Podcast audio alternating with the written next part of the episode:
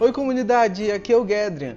Eu torço que você esteja bem, pois estamos passando por uma grande turbulência emocional e espiritual. Então, nesse momento, precisamos de palavras que nos tragam esperança. Por isso mesmo, eu quero compartilhar com vocês o que estava lendo no nosso manual de vida. Vocês lembram da história de Lázaro? Aquele que Jesus ressuscitou? Ele era irmão de Marta e Maria.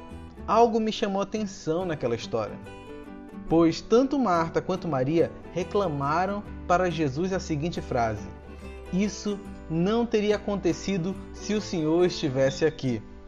Contudo, elas, assim como nós, costumamos achar que Deus não está presente quando algo ruim acontece conosco. Como se o nosso Deus fosse aquele amigo que só está presente nos momentos bons. Mas estamos errados. Deus está conosco em todos os momentos, inclusive nos momentos ruins. Jesus deixa claro que tudo o que iria acontecer seria para a glória do Pai. Então, tudo que nós estamos vivendo será para a glória de Deus.